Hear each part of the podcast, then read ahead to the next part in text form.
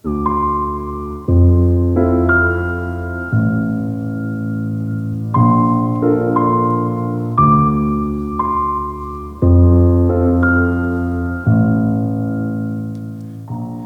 阳余晖，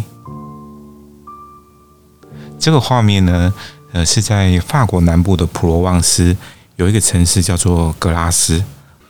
它同时呢有这个香水城哦，是美称哈。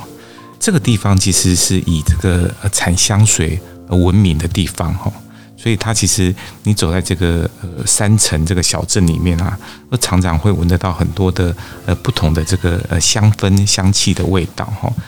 那格拉斯这个小镇啊，其实早期是在制作这个皮革的，因为在制作皮革的时候会产生很多的这种臭味哈。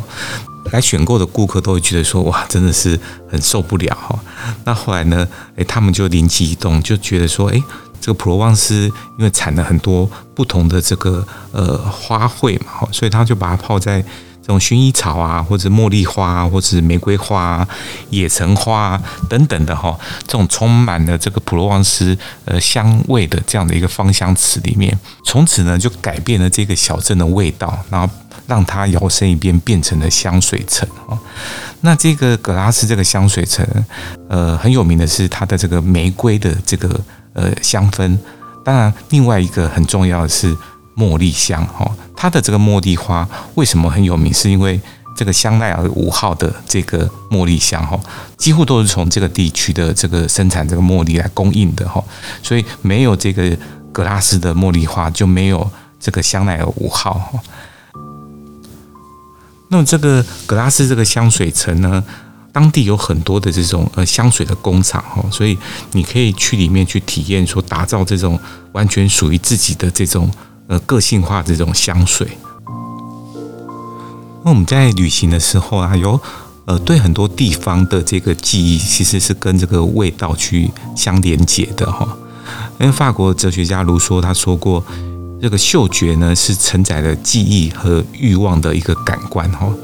所以这个嗅觉哈，它对我们的影响是往往它会牵动着我们的这个情绪啊，或者是一些想法，有时候就是一股这个好像似曾相识的这个味道哈，它就能勾起呢呃一段这个埋埋藏在脑海中的一个回忆哈，或者是能够挑起我们的某一种的这个情感哈。所以味道呢，它真的是一种可以成为一个被想念的一个媒介哦。所以我们常常去有一些这个国家或城市的时候，而我们就会想要把这个当地啊，诶，代表性的这样的一个味道带回台湾。比如说去荷兰的时候，我就把这个郁金香的这个味道带回台湾。那我们去普罗旺斯的时候，就会把这个马赛香皂的这种诶各种不同的这种呃香氛的味道带回台湾。那么去保加利亚的时候，当然要把这个玫瑰精油的这个保养品带回台湾。我们留下了这个每一段这个想念的气味，那么同时呢，也珍藏了一份旅行的回忆。